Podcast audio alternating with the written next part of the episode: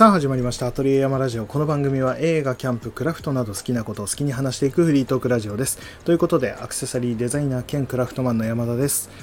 ということで本日はですね、えー、久しぶりに日曜日が休みだったんですね。で今日は朝から動いていたんですけども今日は朝一でですね映画を見てきました。久しぶりに映画館に行ったなって感じだったんですけどもあのー、あれを見てきました。ジョン・ウィックの一番新しいやつですね。まあ、4ですかね。なんて言うんでしたっけ、えー、別のタイトルがあったんですけど、ちょっとポンと出てこないんですけども、まあ、一番新しいジョン・ウィックを見てきました。あの、キアヌ・リーブスが周辺のものですね。えー、殺し屋の話ですね。なんですけども、まあ、面白かったですね。ちょっと長い映画で2時間49分だったかな。結構3時間近い映画で大変だったんですけども、えー、見てきました。すごく面白かったです。まあ、ジョン・ウィックはもう最初の1からですね、1、2は確か、えー、DVD だったか、まあ、配信だったかで見たんですけども、3は映画館で見てっていう感じで、で、4も楽しみにしてたんですよね。一応3からこうつながる感じではあったので、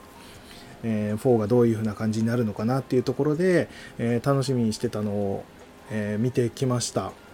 いや、面白かったです。もう、まさにジョン・ウィックっていう感じのアクションがすごい割合でしたね。もう3時間近い映画の中で半分以上はもうずっとアクションシーンだったんじゃないかっていうぐらいずっとアクションをやる映画なんですよね。うん、ワン、ツー、スリーもかなりアクションが、えー、多くて、まあよく言われているのはガンフーっていう、えっ、ー、と、拳銃を使ったえー、拳銃を使った、えー、殺し方プラスカンフーが合わさったようななんかそんな感じの、えー、なんか戦い方をキアヌ・リーブスがするんですけどもこんな感じですごいかっこいいアクションが多くてですね。まあ面白かったです。本当にシンプルにこう何も考えずに見てて爽快な感じで面白い感じでした。ちょっと詳しくなんか内容を話すっていう感じではないんですけども単純にもう感想としてまあ、アクションがかっこいい。今回は、あれが出てましたよ。あの、真田広之さんとか、あと、ドニー・エンが出ててですね、まあ、2人ともアクション俳優ということで、その、アクションがすごいかっこよかったです。刀を使ったアクションだったりとか、ドニー・エンとかは、杖かなんかを使って、まあ、盲目の殺し屋みたいな役なんですけども、それがですね、あの、スター・ウォーズの、ローグワンかな、えーと、スピンオフのやつなんですけどもあれもすごい面白かったんですけどそれでもドニー・エンが出てて、えー、その時も盲目のなんか、えー、キャラだったんですね。めちゃくちゃアクションがかっこいいキャラで出てたんですけどもその感じをちょっと彷彿と彷彿とさせるというかこんな感じの役で、えー、めちゃくちゃかっこよかったですね。っていうところでまあ面白かったです。アクションがすごく良かったっていう映画でしたね。本当に。で今回でおそらく完結なのかなっていう感じでしたね。終わり方を見るとそんな感じだと思うんですけども、うん、すごく面白かったです。っていう風な感じで。ただまあ2時間49分の映画でちょっと本当にアクションシーンが多かったのでどっかちょっとその辺をカットしてもうちょっとコンパクトにしちゃってもよかったんじゃないかなっていうところはちょっと感じましたけども。ただなんか贅沢な感じでアクションを楽しめるっていう映画としてはすごく面白かったですね。うん、ちょっとこう日本が舞台の、えー、ところもあるんですよね。部分的に大阪に来るみたいなところもあるんですけどもその辺のちょっと表現方法が面白かったなって面白いけど笑えるなっていうぐらいのなんかそんな感じの、まあ、よくある海外が日本を描くとこんな感じになるみたいな。うんあのブレットトレインでしたっけ？ブレットトレインブラッドトレインどっちでしたっけ？この間のやってた、えー、ブラピが出てたやつですね。伊坂幸太郎のでマリア・ビートルを、えーと、ハリウッドで作った、あの映画なんですけどもあれもなかなか日本の表現が面白かったっていうのはあるんですけども、まあ、そういう風な形でですねちょっと面白な部分もあり面白い、えー、全体的に楽しめた映画でございました。うん、で来月10月になったら今度イコライザーがありますよね新しいコライザーがあるのでそれもめちゃくちゃ楽しみなんですけども、まあ、ちょっとタイミングがあったら見に行こうかなとかって思ってました、まあ、そんな感じで今日はジョン・ウィック4ですねを見てきてすげえ楽しかったなとで朝から8時半の回を見たので、うん、その後も時間があったので、まあ、今回は友達と行ったんですよね映画好きの友達と一緒に行ったんですけどもその後になんかシュラスコを食べたいっていうのを前から言われててじゃあシュラスコ一緒に行こうってなってですね僕は初めてでしたねブラジル料理ですかね。え、シュラスコを食べに行ってきました。すごく美味しかったですね。で食べ放題だったのでめちゃくちゃシュラスコいっぱい食べてきたみたいな感じでしたけどもこんな感じでシュラスコを食べながらちょっとこう映画の話をしてで飯食べた後はちょっとコーヒー屋さんに行ってですねコーヒー飲みながらまたその映画の話してみたいな感じで久しぶりになんかゆっくりと日曜日を楽しめたなっていう感じがしましたね。こんな感じで今日一日過ごしてきました。まあそんな感じの一日だったんですけども、まあ、今日が9月の24日ですね。で明日が9月の25日なんですがまあ25日といえば言えば、えー、まあ、多くの方は給料日みたいな感じでワクワクしてるところかとは思うんですけども、えー、9月25日っていうことで925ですよね。これ前にもこのラジオでどっかで話したことはあるかと思うんですけども925といえばですね、まあ、シルバーアクセサリーの中で言うと、まあ、シルバーの含有率の話になってくるんですが指輪とかですね、まあ、ネックレスとかでもそうなんですけどもシルバー製品で、まあ、よくリングの内側とか、まあ、ネックレスのちょっと影の方とか、まあ、裏側とかに打たれている刻印で925っていう刻印が入ってるものがあったりするんですよね、まあ、それ以外にもシルバーとかあとはスターリングとかそういうふうに刻印されているものもあったりするんですけども結構925って刻印されているものも多くてですねまあ、その925っていうのが何なのかっていう話なんですけども、まあ、さっきも言ったんですけどもシルバーの含有率で、えー、925っていうのは92.5%がシルバー入ってますよっていう風な意味合いなんですよね。これ意外とうんまあシルバーとか好きな人は知ってる人も多いかと思うんですけども全然知らない人からすると何の数字なんだろうって多分思うと思うんですけどもまあそういうことなんですよね。でそのスターリングって刻印が入ってるやつも、まあ、同じですね。スターリングシルバーっていうのが925のことだったりもするんですよ。だったりもするので、まあ、そういうふうなちょっと豆知識的なことですね。でそれ以外にも950とかあとはま SV1000 とかなんかそんな感じで打たれている刻印のものとかもあったりするんですけどもまあ、950はそのまま95%が、まあ、銀が入ってますよっていうことですね。SV1000 は、え、まあえ、純銀ですよっていう意味なんですけども、まあ、厳密に言うと SV1000 っていうのは、え、なくてというか、まあ、柔らかすぎてしまうので 99. 点何パーセントだったっけかななんかちょっと詳しいこと忘れちゃいましたけども、まあ、他の成分も入ったりするんですよね。うんまあ、925とかだと銅とかも一緒に混ざってたりもするっていうのがあって、まあ、それに反応してこう金属アレルギー出ちゃうみたいな人もいたりするんですけども、うん、そういうところで、まあ、含有率ですね。シルバー含有率が92.5%のものが、まあ、925っていう刻印が彫られてますよっていうような、まあ、そういうふうなお話で、まあ、せっかくこう9月25日、まあ、明日が9月25日だったのでそういう豆知識的なのもちょっと入れてみようかなということで今日は話してみました。で、えー、まあ、今日お話ししたいことはですねえっ、ー、となんかこう相手のことを考えるという話と言ったらいいですかね。ざっくり言うと。まあ相手が、うん、相手側の気持ちを考えた時にこっちはこういうふうに動くといいんじゃないかなみたいな話とかですね。結構そういうのが、うん、あると世の中もっとこう優しい世界になっていくんじゃないかなとかっていうふうなお話でございます。まあ、そういう話をしていこうかと思うんですけども。えーとですね、まあ、何で一番最初に僕はそれを思ったかというか、うん、相手に対してすごくこういう風な方が優しいんじゃないかなと思ったことというとですね、それがどういうことかというとですね、あのー、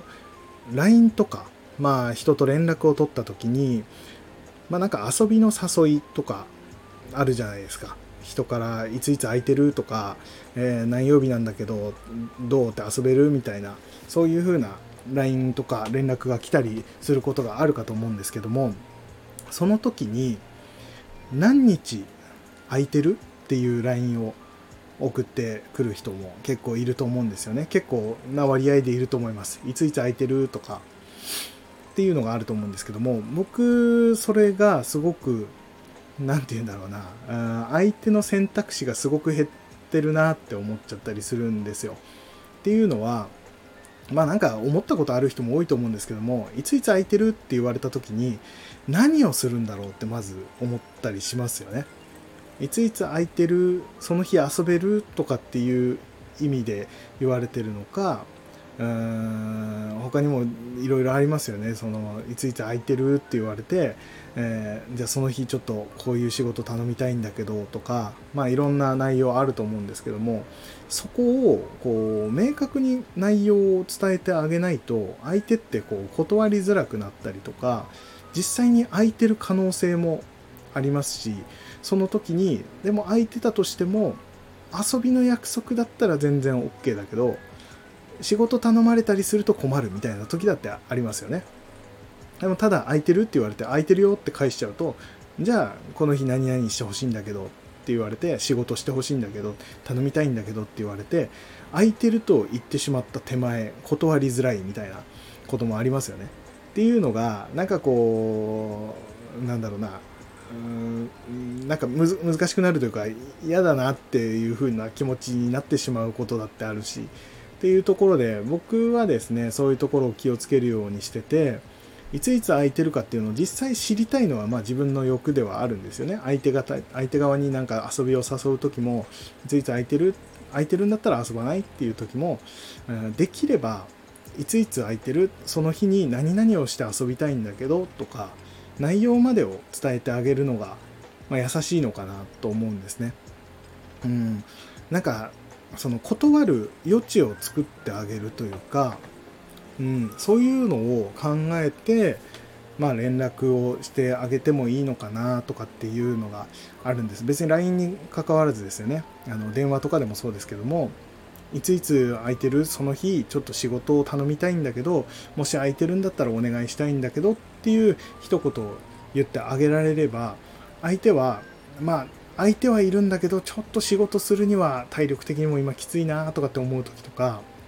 その日は別に仕事したくないなっていう時は、えー、ごめん空いてないんだわって断りやすいじゃないですか。うん、でも最初に空いてるよって言っちゃうと断るのもなんでちょっと労力を使うというか相手のことを考えて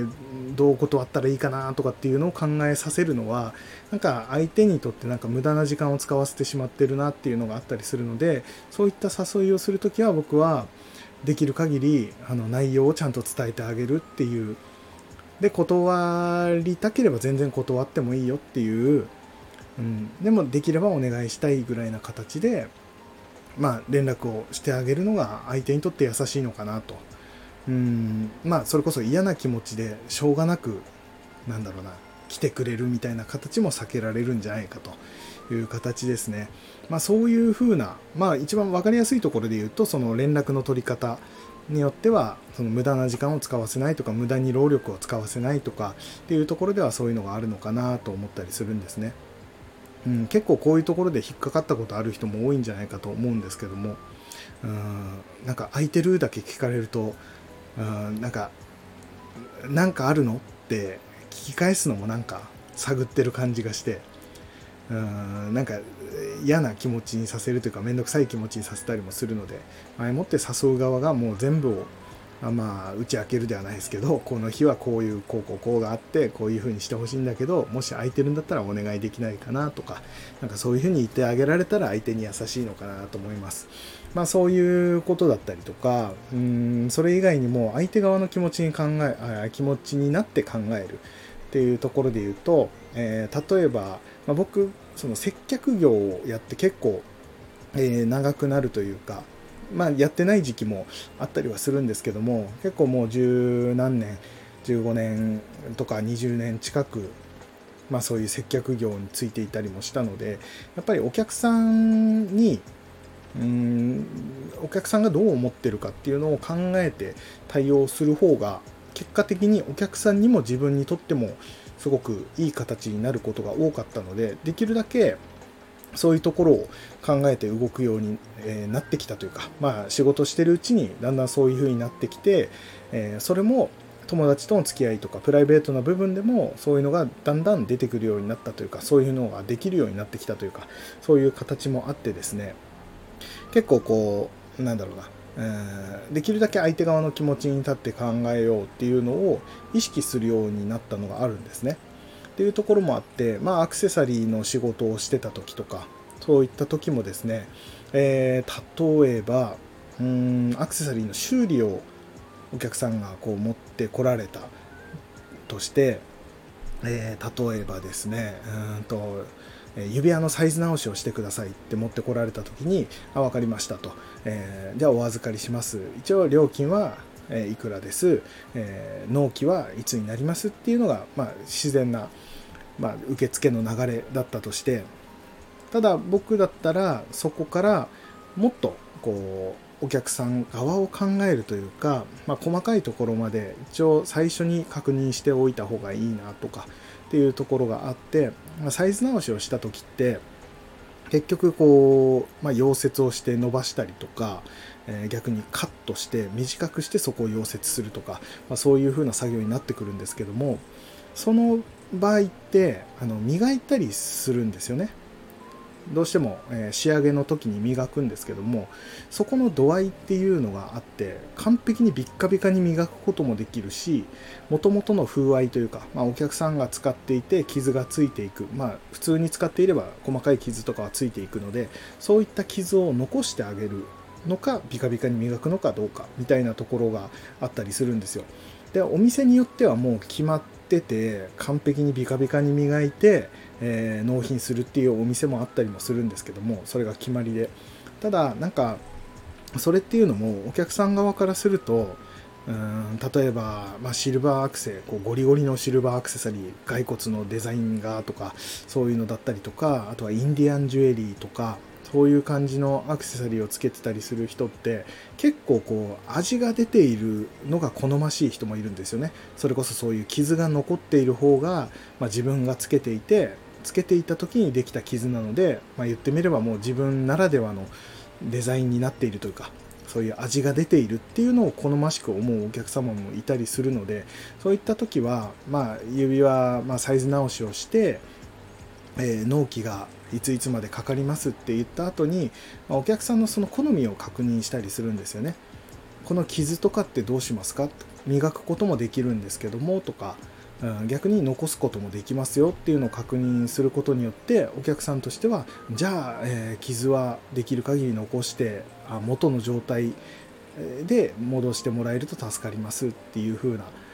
形になる人もやっぱりいたりもするのでこういったところを前もって聞くことによって、えー、お客さん側がそこを不安にならないで済むというかまお客さんもそれを知ってるかどうか分かんないんですけど磨く磨くのがえマストになっているっていうのが分かってるかどうかはまた別の話にはなってしまうんですけどもでも前もってそこを確認してあげるとお客さんが後から不満になることもないというかうん、なんかもともとサイズ直しだから元のその傷がついた状態で戻ってくるものだと思ってたのになんか戻ってきたらすげえビカビカになって帰ってきちゃったっていう、まあ、クレームにもつながる可能性もありますし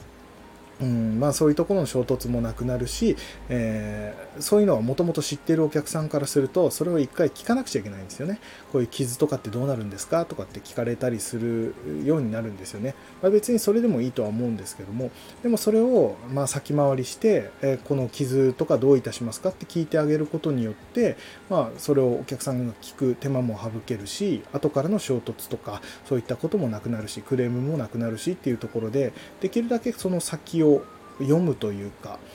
って考えることお客さんがどう思うだろうなっていうことを前もって考えることによってそういったものが、ま軽減されるというか、まあ、むしろそういった、え、トラブルとかもなくなるっていうところで、まあ、そういうふうな考え方をするっていうことを、え、やっていたんですよね。っていう風なところだったりとか、えー、それ以外でも僕はバイクの修理を出した時なんですけどもバイクの修理に持ってった時にこうこことこの部分を直してくださいみたいなことを言ってで店員さんが「あ分かりました。じゃあこことここ直しておきますね。じゃあ直ったらまた連絡しますので」ぐらいな感じで、えー、終わっちゃったことがあるんですよ。でまあ僕はですけどもどのぐらいかかるのか値段がどのぐらいかかるのかっていうのが知りたかったので、まあ、一応聞きはしたんですよねそしたらまあだ大体このぐらいかかりますねみたいなことを言ってもらえたんでそれはそれで良かったんですけどもでもまあその別にバイク屋さんがいい悪いは、えー、別としてというかそういうスタイルでやってるんであればそれでいいんですけども僕だったらあの値段に関しては前もって全部きっちり言っといた方がいいなって思うんですね。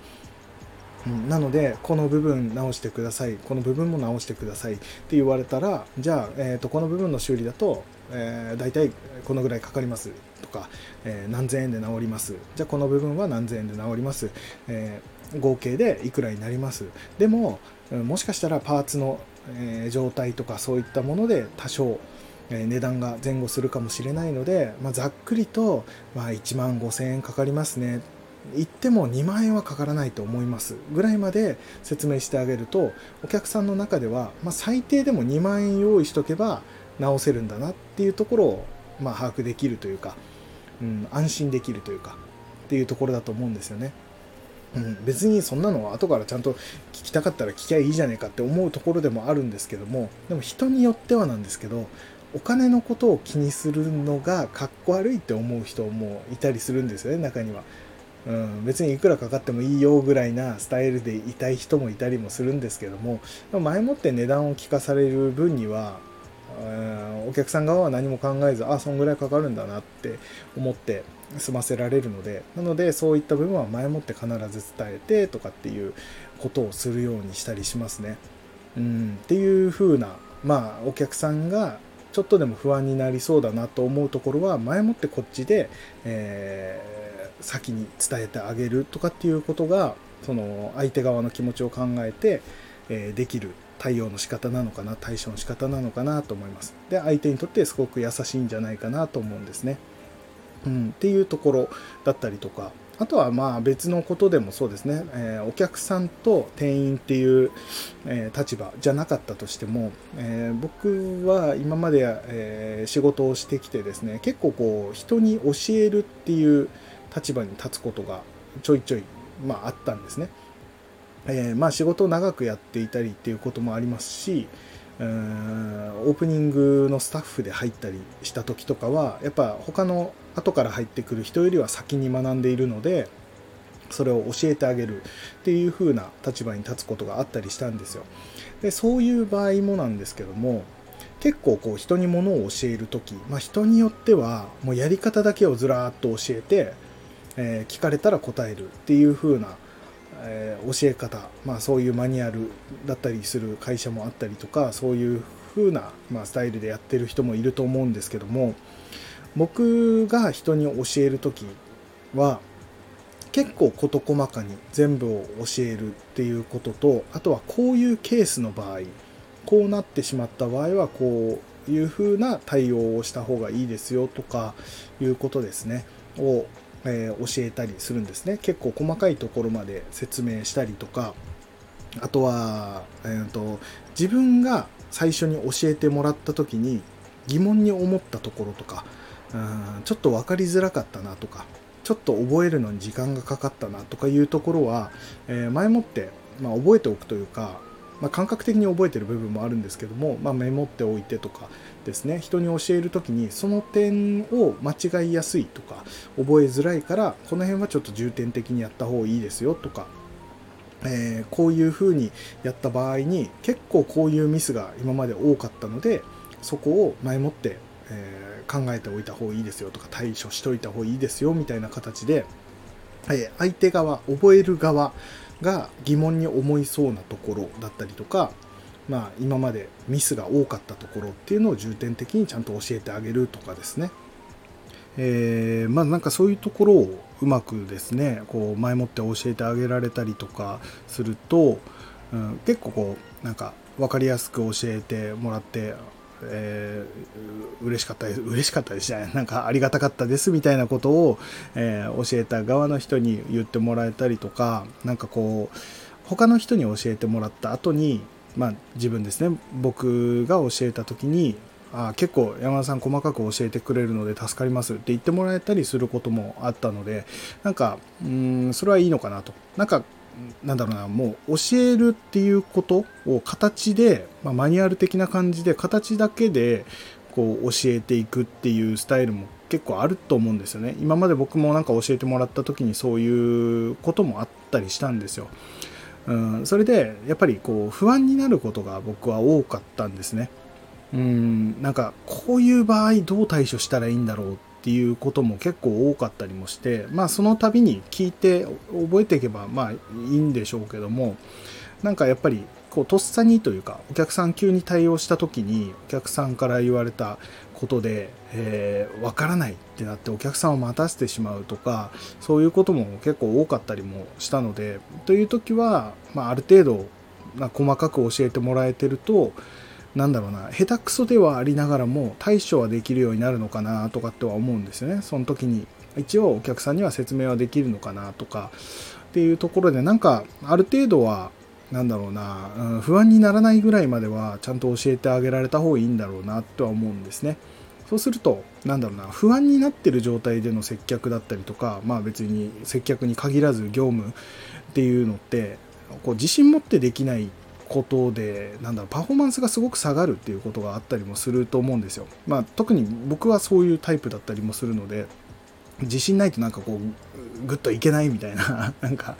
一回一回確認しに行くとかっていうのもすごく無駄な時間になってしまったりもするのでできるだけ最初に教えてもらってそれを自分の中であとはなんだろうな考えてというか、まあ、予習してとか、うん、応用もちょっといろいろ考えてですね自分の中でちょっとなんだろうな、うん、シミュレーションしてというかそういうふうな形で考えていく方がまあそうですね。僕としてはすごくやりやすいなと思っているので、えー、人に教える時はそういう形で、まあ、できるだけ細かいところまで教えてあげようかなと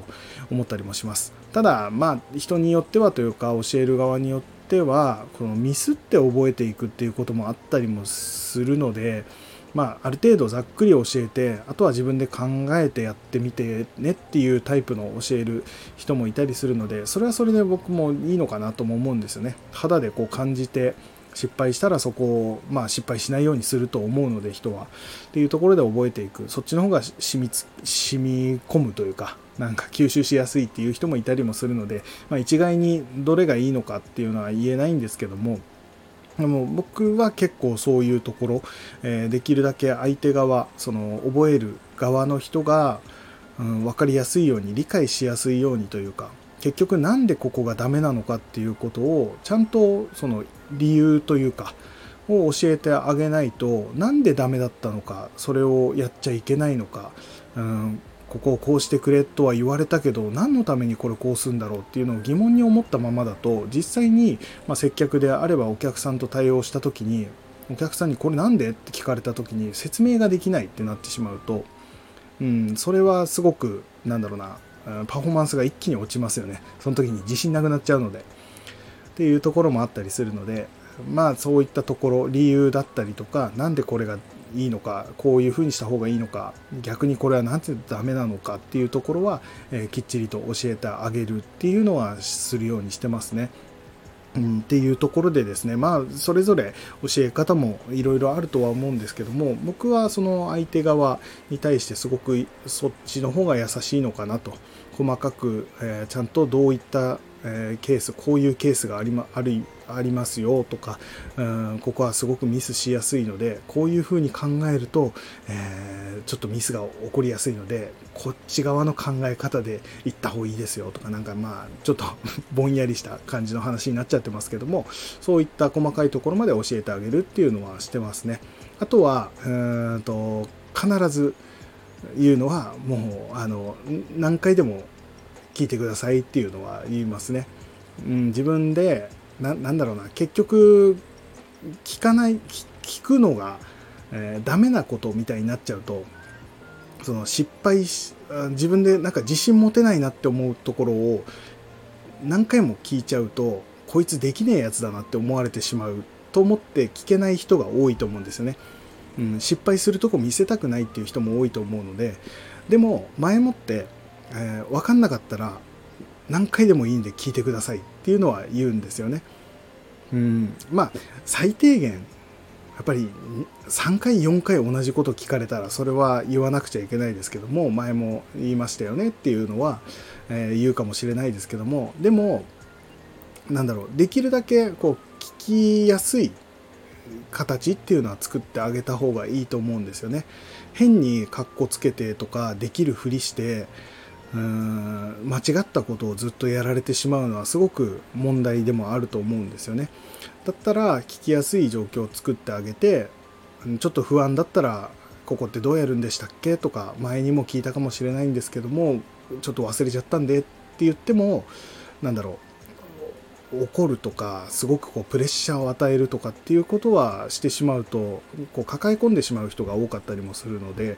うん、僕はそういったところは何度でも聞いてくださいっていうあの分かってなかったら 分かったふりしなくてもいいっていうことはきっちり伝えてあげるのは必要かなとかっては思ったりしてますね。うん、できるだけ相手側がこうストレスなくうーんなんだろうその覚えていくことができるような形っていうのを作っていきたいなと自分では思ってやってはいますね。うん、これがいいか悪いかはちょっと何とも言えないですね。もしかしたらそういった人に何かものを教える時の、えー、方法みたいな本とかではそういうことは書かれてない可能性はあるんですけども。まあ、僕が、うん、肌で感じてというか自分で教えられた時逆に教えた時をいろいろやってきた時にこの形がいいんじゃないかなと思ってやっている感じですね。まあそんな感じでですね、ちょっといろんな話出しちゃいましたし、うん、なんかその辺が、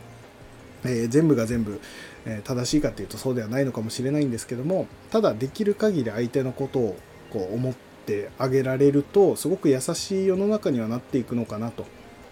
思いますね。うーん、なんか今はもう、なんだろうな、えー、パワハラだとかいろんなハラスメントありますけどもなんかうんまあ一昔前の根性論だったりとかなんだろうなガツガツその失敗した人に対してきつく言うとかそういうことがまあ全てが正しいかっていうと僕はそうではないと思いますし全然言葉で説明して分かることってあるとも思うんですよね。てかそれが大半だと思うんですよ。何も別に怒って言うことでもないとかうーんまあ怒んなきゃいけないタイミングっていうのもあるんだとは思うんですけどもただ何でもかんでもなんだこいつできねえなと思ってイライラして怒っちゃうっていうのは僕はそれはいい、まあ、世界ではないなと思うのでできる限りやっぱり説明をしてあげてここでなぜこれがダメだったのかとか何で失敗するのかとかっていうところも説明してあげられるといいのかなとかっても思いますね。なんかうん根性だとか気合だとかっていうのも僕はまあ必要な部分はすごくあるとは思っているのでで自分でもできる限り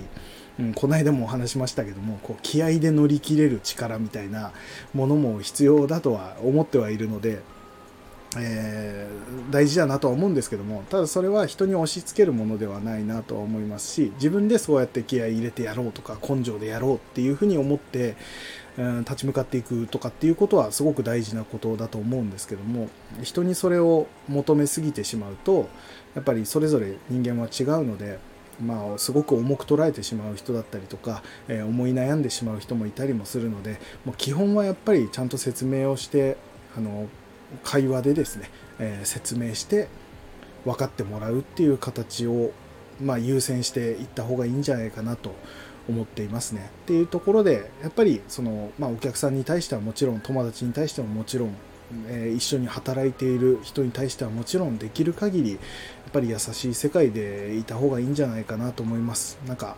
あ甘ったるいなっていうふうに思う方もいるかもしれないんですけども僕はもうずっとそういったところでまあ、一つですね角のない、言葉を使っていきたいなっていうのが自分の中でモットーとしてあるのでできる限り人にこう刺激を与えすぎないというかダメージを与えないっていうことをすごくモットーとしてやっている部分があったりもするので、うん、ただそれを見てうんなんかあいつだったら怒られないから、うん、適当にやってやろうみたいな感じの風に捉えられてしまうこともあったりもするのかもしれないんですけどね。ただやっぱりやらなくちゃいけない部分とか、うん、きっちり言わなくちゃいけない部分折れちゃいけない部分とかっていうのはちゃんと伝えるようには、うん、してますけどもね、うん、でもかといって常にこうピリピリした空気ではやっぱり仕事をしていても、まあ、仕事も楽しいとも思えなくなってしまいますし、うんまあそれだけではないのかなと思っております。まあなんかずるずるとちょっと長くなっちゃいましたけどもできるだけなんか相手がどう思うのかなっていうのはワンクッション考えてあげられると、うん、すごく生きやすい世の中にもなっていくのかなとも思います。なんかそういう人が増えるとすごく優しい世界になるんじゃないかなとすごく思っております。まあそんな感じでですね今回は、えー、そういった相手のことをちょっと思って対応していきたいなというそういうお話でございました。えー、そんな感じで今回はこのぐらいにしたいと思います。また次回何を話すか分かりませんが、ぜひ聞いてやってください。僕がやっている X、Instagram、YouTube チャンネルなどは説明欄にインフォメーションのリンクを貼っていますので、そちらからぜひチェックしてみてください。また番組へのご意見、ご感想などございましたら、X からハッシュタグカタカナで後山、ハッシュ後山をつけてお送りください。お待ちしております。ということで、山田でした。それでは、さようなら。Música